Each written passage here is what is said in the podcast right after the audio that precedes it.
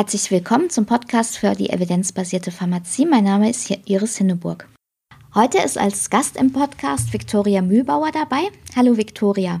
Hallo Iris.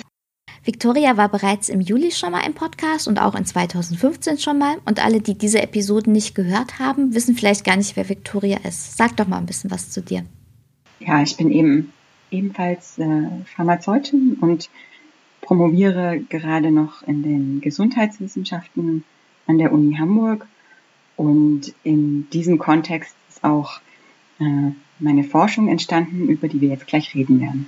Genau, jetzt hat Victoria schon ein bisschen gespoilert. Wir werden heute keinen klassischen Journal Club machen wie in den letzten Episoden, sondern ähm, wir werden uns mit einem Thema beschäftigen, über das Victoria auch mehrere Paper geschrieben hat. Da geht es konkret um das Thema Nebenwirkungen im Beipackzettel und wie das eben ähm, auch im Allgemeinen verstanden wird. Victoria, warum interessiert dich das Thema Nebenwirkungen denn eigentlich?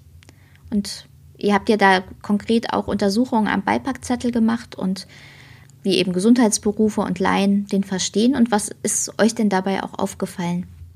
Ja, genau mit so einer Situation mit Laien ähm, hat es mal angefangen. Uns ist aufgefallen, dass Laien immer wieder davon ausgehen, dass wenn etwas im Beipackzettel gelistet ist, es auch mit dieser Häufigkeit durch die Einnahme des Arzneimittels verursacht wird. Das entspricht ja vielleicht auch erstmal so unserem, unserem Bauchgefühl, sage ich mal, und auch dieser Term Nebenwirkung würde ja eigentlich darauf schließen lassen. Es geht um einen kausalen Zusammenhang zwischen dem Problem, was beschrieben ist, und der Einnahme des Arzneimittels. Genau, genau.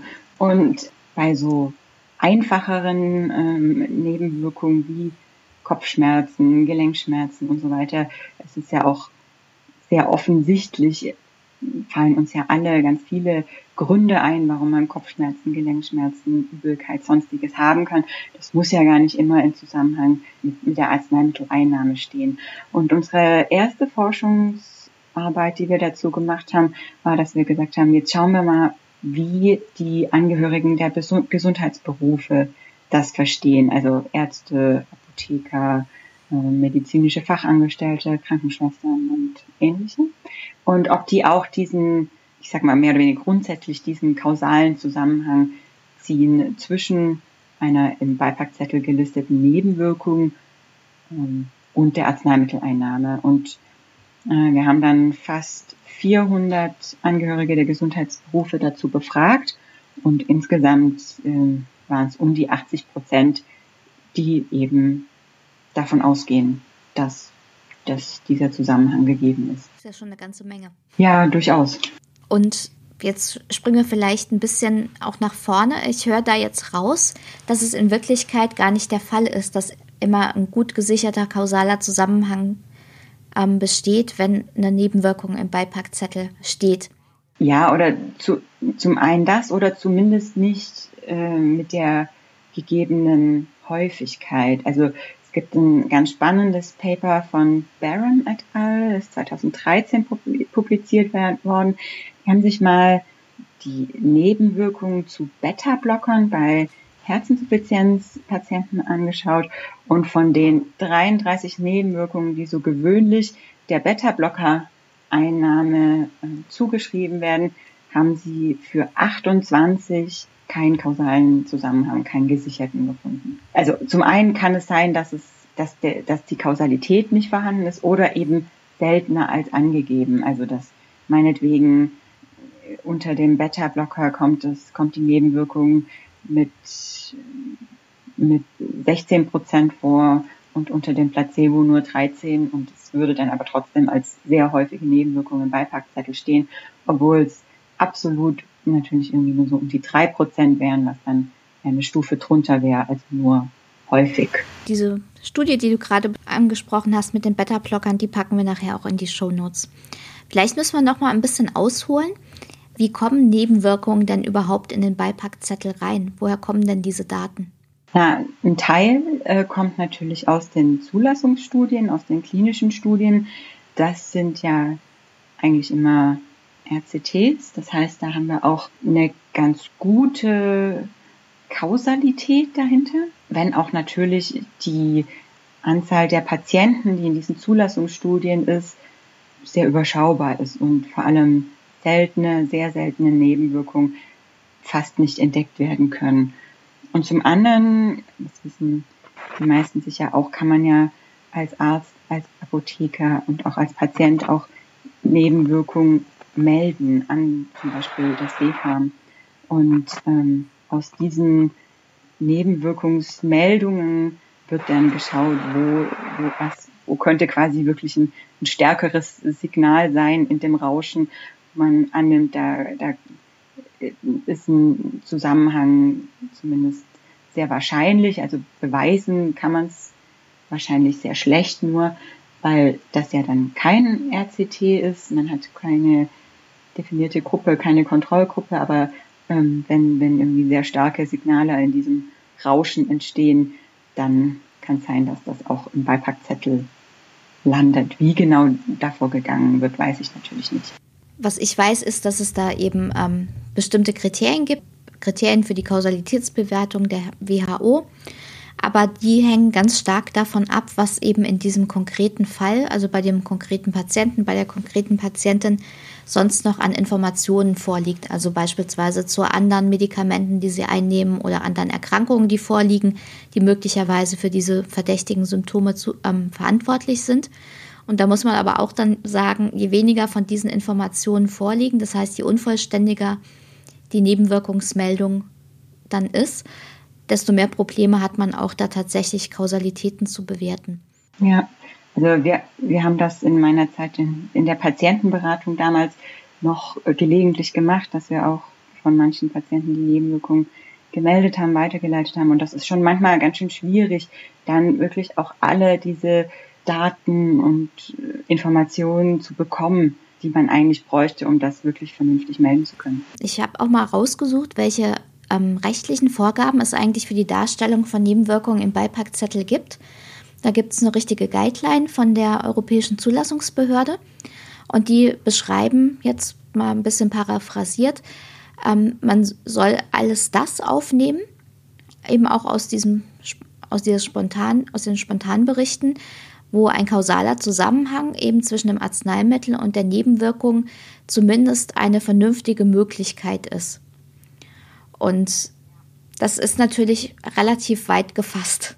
Und der Alltag, muss ich sagen, ähm, sieht dann oft ganz anders aus. Also ich habe mir ähm, in verschiedenen Zusammenhängen auch immer ganz viele Beipackzettel angeschaut und Fachinformationen. Und mein Lieblingsbeispiel ist das Miltazapin.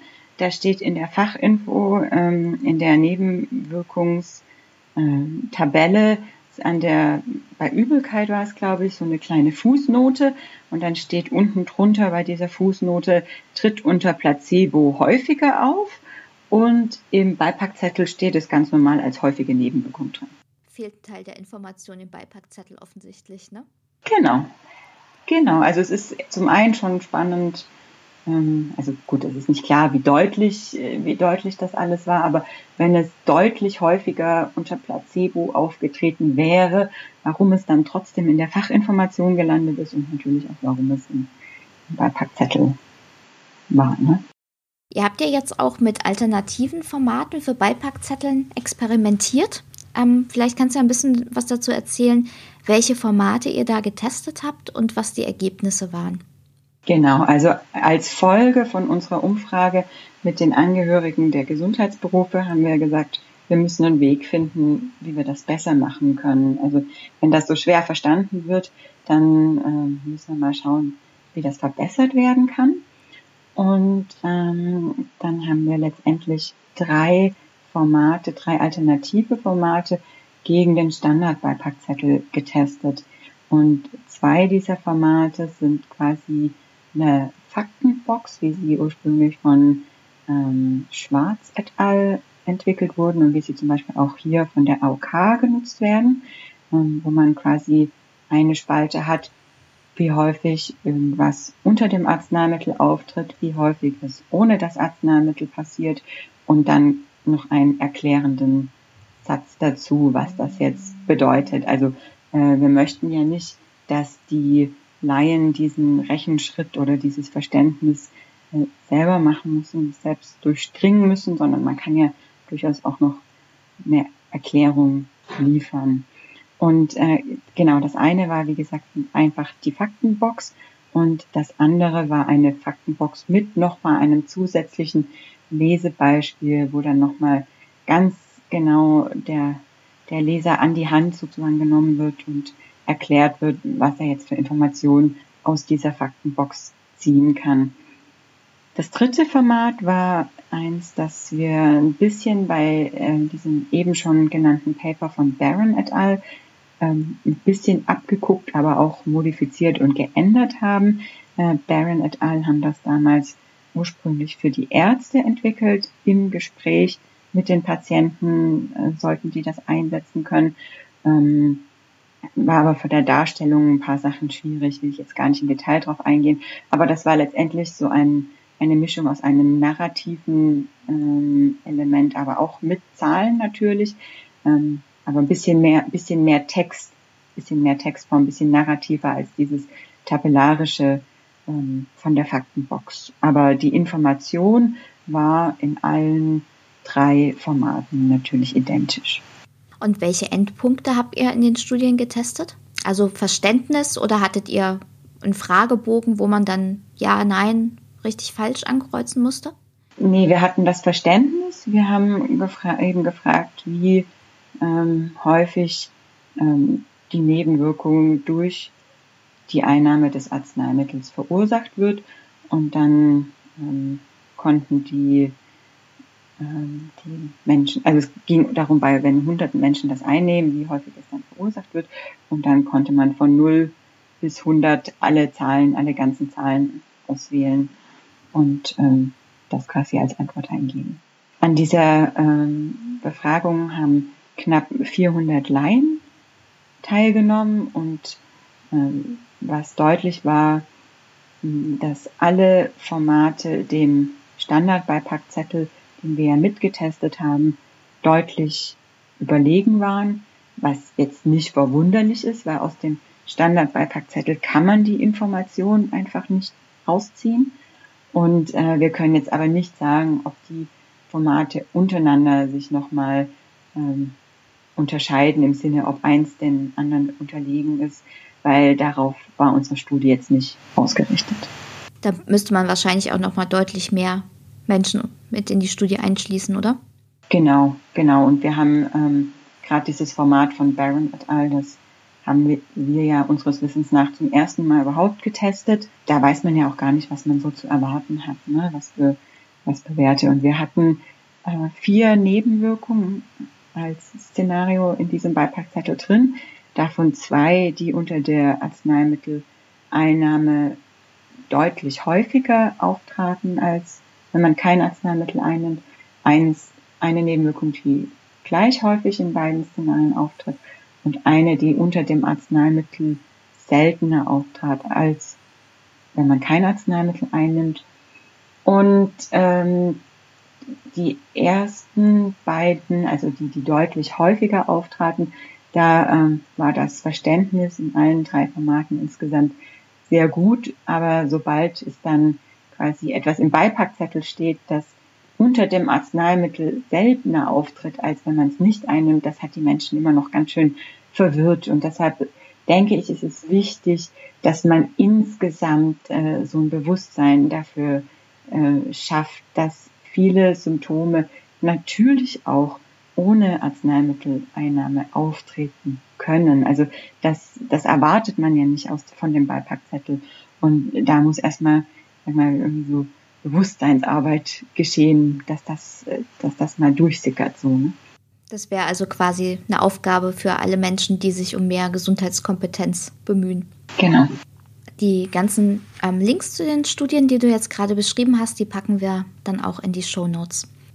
Du hattest ja beschrieben, in euren alternativen Formaten habt ihr immer eine Gegenüberstellung gemacht. Das war die Häufigkeit dieser Nebenwirkungen mit dem Arzneimittel. Das war die Häufigkeit der Nebenwirkungen ohne Arzneimittel bzw. mit Placebo. Ähm, jetzt hat man ja vielleicht das Problem, wenn man nur die tatsächlich kausal belegten Nebenwirkungen in Beipackzettel aufnimmt, dass ein Teil von möglichen, aber noch nicht belegten Nebenwirkungen unter den Tisch fallen könnte. Also weil wir ja einfach gerade bei neuen Arzneimitteln erst relativ lange Zeit, nachdem die auf den Markt kommen, tatsächlich ein relativ komplettes Bild von den Nebenwirkungen haben. Denkst du, das könnte ein Problem sein? Ja, klar, natürlich. Also das ist auch gar nicht darauf ausgelegt, dass jede einzelne Nebenwirkung nachher auf diese Art und Weise abgebildet ist, weil gerade bei den seltenen Nebenwirkungen wird das wahrscheinlich nicht möglich sein. Das, das ist aber auch gar nicht das Ziel, sondern das Ziel ist gerade für die häufigen und für die man das weiß und für die man die Daten hat, ähm, das eben so darzustellen oder das ist jetzt nur eine Möglichkeit, wie man es machen könnte. Äh, und, und generell, es geht ja generell einfach nur darum, dass das Bewusstsein, wie ich schon sagte, dafür entsteht, dass viele Symptome auch ohne das Arzneimittel auftreten können. Und ich denke, einen größeren Einfluss hat es schon, was für Nebenwirkungen jetzt letztendlich als häufig im Beipackzettel stehen, vielleicht ausgenommen von irgendwie ganz seltenen, aber sehr, sehr schwerwiegenden.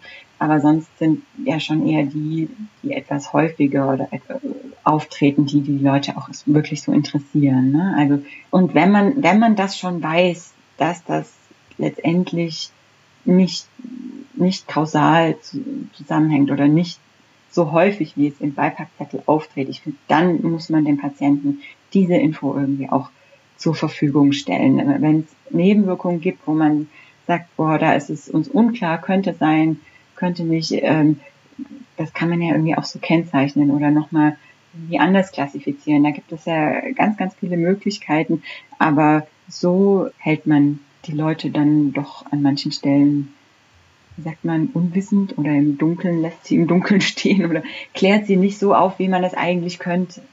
Man hat ja auch in den, zum Beispiel in den Entscheidungshilfen oder in anderen Patientenbroschüren äh, kann man ja auch anders aufklären. Ne? Und oder hat man andere Angaben dazu und nicht nur eine Kopie vom, vom Beipackzettel.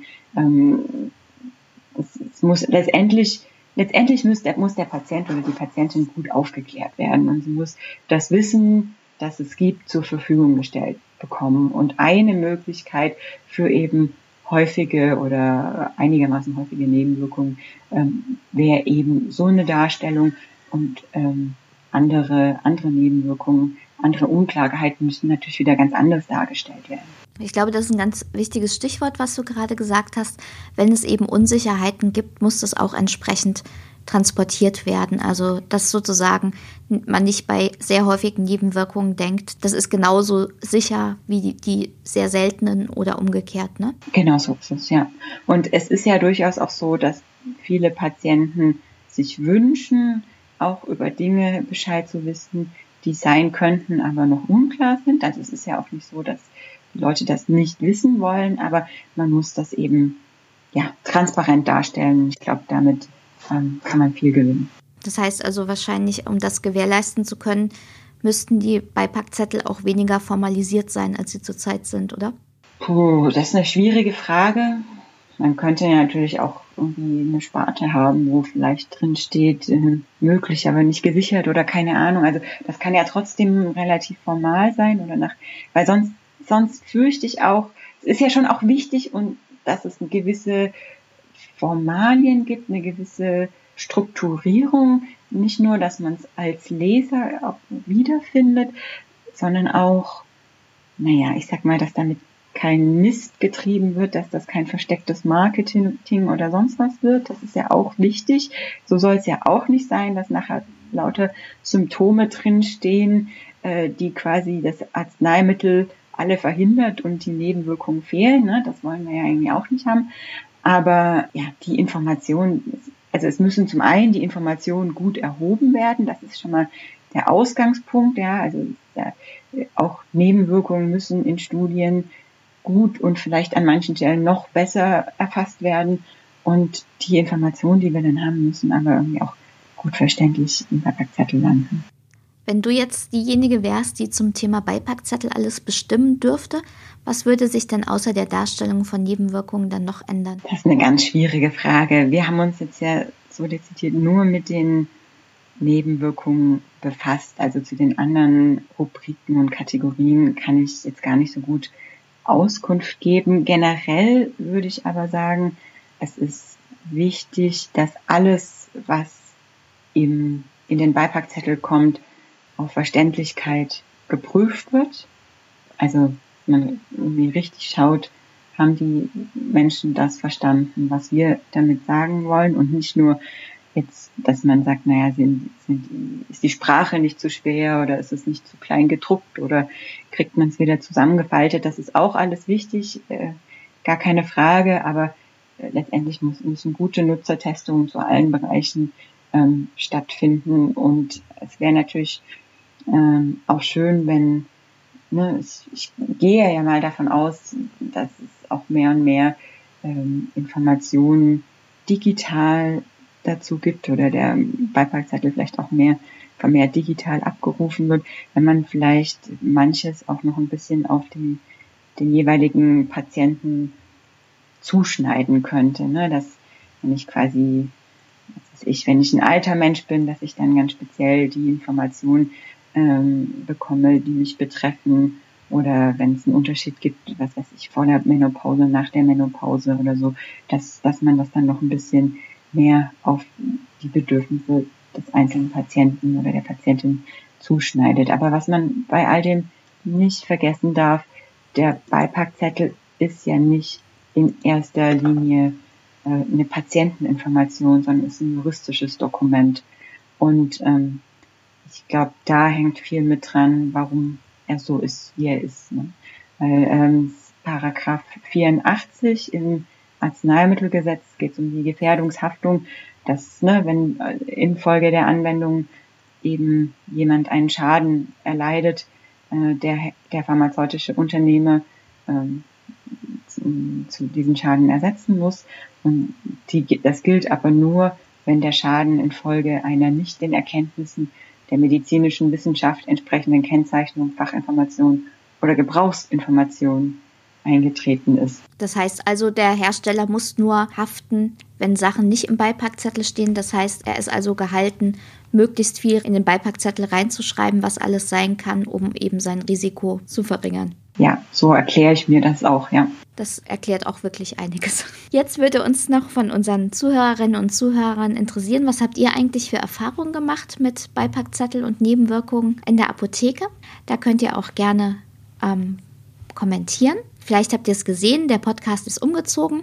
Den gibt es jetzt im Internet unter www.evidenzbasierte-pharmazie.podigy.io und da gibt es jetzt auch eine Kommentarfunktion und da könnt ihr gerne alles reinschreiben, was euch zu diesem Thema widerfahren ist. Mein Dank geht jetzt erstmal an Viktoria. Vielen Dank, dass du dir die Zeit genommen hast und uns Einblicke in deine Forschungsarbeit gegeben hast. Sehr, sehr gerne. Und dann natürlich danke ich auch euch allen, die ihr zugehört habt und bleibt wie immer schön kritisch.